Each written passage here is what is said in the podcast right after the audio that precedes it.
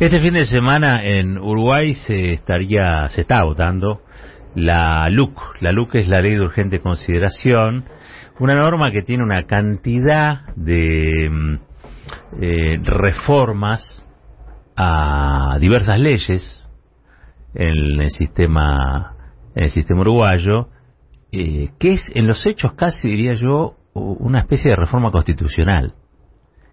Esta ley de urgente consideración es sería o vendría a ser la reforma constitucional del neoliberalismo. Recordemos que allí gobierna la calle Pou. Eh, y bueno, hay toda una movida, ellos tienen una larga tradición de plebiscitos, hay toda una movida, este, este, este domingo se está votando a ver si se aprueba o no eh, esta, esta ley, o se aprueban las modificaciones que trae aparejada la, la ley. Algunos dicen que este, lleva las de ganar, a pesar de toda la oposición, el Frente Amplio, la central este, pit que es como la CGT de allá, todos en contra, pero llevaría las de ganar la calle Pau, que todavía goza de, cierta adhesión social. Goza también la calle Pau de la amistad de Mauricio Macri, el presidente mandato cumplido de la Argentina, eh, que viajó a Uruguay antes de irse al campeonato de The Bridge para verse con la calle Pou y darle su apoyo en este plebiscito para que la LUC sea aprobada en su totalidad. Escucharon bien, ¿no?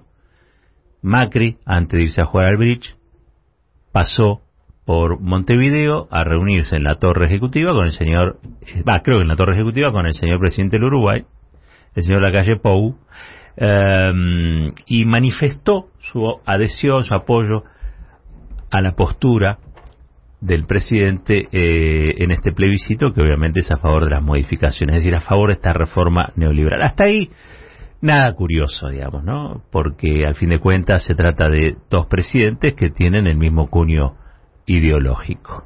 También puede leerse que este apoyo corresponde o se debe a que la calle Pou le está dando amparo, cobijo, asilo, de modo directo o indirecto, eso queda a libre interpretación a una persona que es nada más y nada menos que el otro Macri. La figura del alter ego es alguien que es como uno, o sea, o habla o hace en función de uno. El alter ego es el otro yo. El otro yo de Macri se llama Pepín Rodríguez Simón. Pepín Rodríguez Simón ustedes saben, además de legislador de Parlasur, está prófugo de la justicia argentina hace ya creo 470 días. Y está prófugo, entre otras cosas, porque Uruguay no ha habilitado su, su extradición, a pesar de que la jueza Romilda Servini este, intenta, o ha intentado, le ha pedido a Interpol que lo capture, que lo traiga lo ponga a disposición de la justicia argentina, Pepín señala. Es decir, Pepín está prófugo. Pepín está prófugo de la justicia argentina, bajo un precario amparo, pero amparo al fin eh, del poder uruguayo. Poder que en Uruguay encabeza la calle Pau. Entonces, la verdad que los que leen que esta, este, esta adhesión eh, que le ha dado Mauricio Macri a la ley de urgente consideración que impulsa la calle Pou, quizás sea una forma de pagar los servicios, de proteger nada más y nada menos que al otro yo de Macri. Cuando yo digo lo del otro yo de Macri, lo vuelvo a recordar, no es porque se me ocurra, sino porque hay documentos este, donde Macri cede a Pepín Rodríguez Simón, eh, autoriza a Pepín Rodríguez Simón a actuar en su nombre. Eso se hace con personas de, mucha confianza. Casi diría yo, personas que sean socios eh, en la vida este, va más allá de la amistad a veces, porque uno a veces pensando en la amistad quizá no quiere hacer negocios con, con un amigo. Son otro tipo de vínculos, más profundos, ¿no? Pero bueno, les decía que este Pepín Rodríguez Simón sigue prófugo, pero prendió el ventilador, o un poco del ventilador. Porque acá él mismo se puso en una trampa. Él está pidiendo el asilo político en Uruguay. Allí una jueza que está eh, esperando que el, que el, CORE, que es una instancia allí diplomática, se expida sobre este punto. Y Pepín Rodríguez Simón lo que está pidiendo es que se le reconozca el estatus de perseguido político. Un cara dura. Un cara dura. Entre otras cosas porque, miren, paradójicamente, este señor que está prófugo, es decir, que no está a derecho, es el que puso al actual presidente de la Corte. ¿Se entiende? Digo, si yo pongo a Juan Tomala como presidente de la Corte, es mi operador técnico, si Juan Tomala el día de mañana encabeza el Poder Judicial y hay un Poder Judicial que requiere mi presencia ante un juzgado, y yo digo, bueno, yo lo propuse a Juan Tomala, es la cabeza del Poder Judicial, el Poder Judicial me está convocando, yo voy al juzgado. No puedo negarme a ir, porque yo tengo bastante que ver con el Poder. No puedo decir, no, esto es una persecución política, el Poder Judicial está colonizado u obligado por el poder de turno, el poder político de turno. No puedo decir eso. Eso es lo que está diciendo Rodríguez Simón, Pepín. Y esto lo confiesa él mismo, porque claro, para ganar el estatus de perseguido político tiene que contar cuáles son sus vínculos políticos. Entonces presentó un escrito donde afirma, entre otras cosas, que existía la mesa política judicial, que la mesa política judicial era para operar nada más y nada menos que en Comodoro Pi, que él define como entre comillas, un grupo de juzgados y fiscalías penales federales que desde la última dictadura militar y también durante los gobiernos democráticos, eso incluye al de Macri, ¿no? Por supuesto, fueron colonizados por agentes o colaboradores de los servicios de inteligencia locales, constituyendo una poderosa corporación extorsiva y al margen del derecho, ¿sí? Eh, dice que él es víctima de la proscripción política y del hostigamiento mediático y de los discursos del, del odio. No, tiene límite, ¿no? Para no tiene límite para, para inventar, imaginar. Eh, hay, somos todos víctimas nosotros de una especie de delirio en el que Pepín Rodríguez Simón se pone al nivel en serio de un perseguido político, cuando en realidad él encarna un gobierno que se dedicó a perseguir personas por su ideología, por su forma de pensar, o porque no pensaban exactamente como él y como Macri, ¿no? Eh, despotrica contra el periodismo, contra los dirigentes del Frente de Todos, este, también contra sus compañeros del Parlasur, contra la jueza Servini, ¿sí? Eh, y dice que hay una presión sobre la justicia en general de parte del gobierno de Alberto Fernández y su red de medios, algo que es precisamente este, la denuncia en espejo que atravesó en su momento la, administración Macri. la verdad es que ¿Ustedes lo ven a Alberto Fernández persiguiendo a Pepín Rodríguez Simón? Y cuando se refiere a la red de medios, ¿a usted le parece que hay algo más fuerte en Argentina que el Grupo Clarín? Es decir, Pepín Rodríguez Simón, como toda persona culpable, trata de acomodar la realidad en su beneficio, tratando de morigerar, aliviar este, su condición, insisto, de culpable. Porque todos sabemos quién es Pepín Rodríguez Simón. ¿Y saben quién sabe más que nadie quién es Pepín Rodríguez Simón? Dos personas, Macri y él. Él y Macri. Dice que él es víctima de una campaña de desprestigio. No, él no es víctima de una campaña de desprestigio. Ahora que se saben los chanchullos de los que participaba, probablemente la gente tenga una idea más acabada de qué significa Pepín Rodríguez Simón para las instituciones en la Argentina.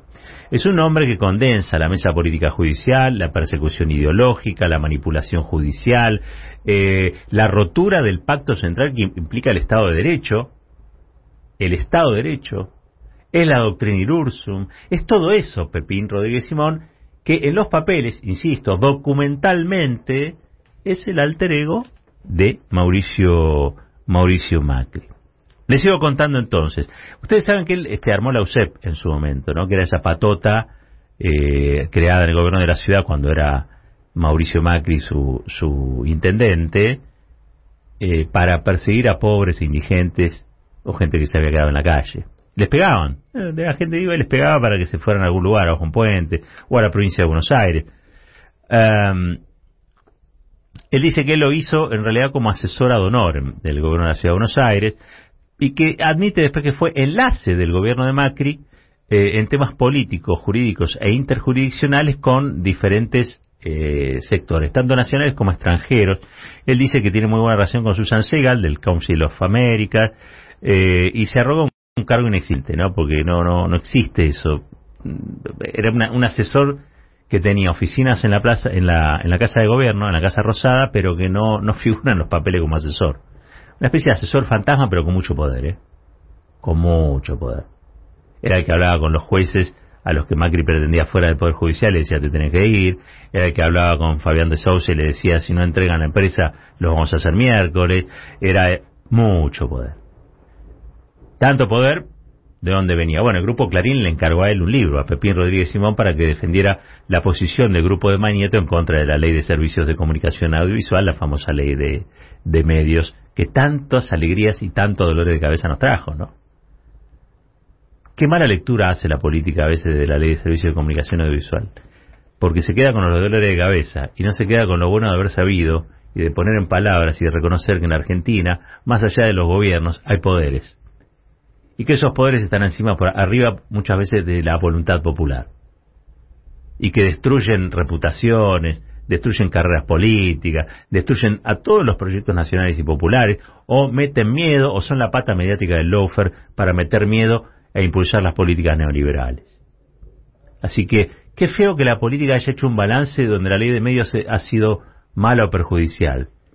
Bienvenida a la ley de medios, necesitamos 20 leyes así, para conmover al poder de verdad en la Argentina. Porque es, es lo mismo, es lo mismo. Si no bancamos la ley de medios, nunca vas a aplicar la ley de abastecimiento, no existe, es mentira, porque lo que tenés es un exceso, a mi modo de ver, de moderación frente a los poderes fácticos. Pero por supuesto, a veces puede quedar una cuestión de modales, simplemente. Dice Pepín Rodríguez Simón, para terminar, soy abogado de confianza de Macri y de Ríos Larreta, chocolate por la noticia, ¿no?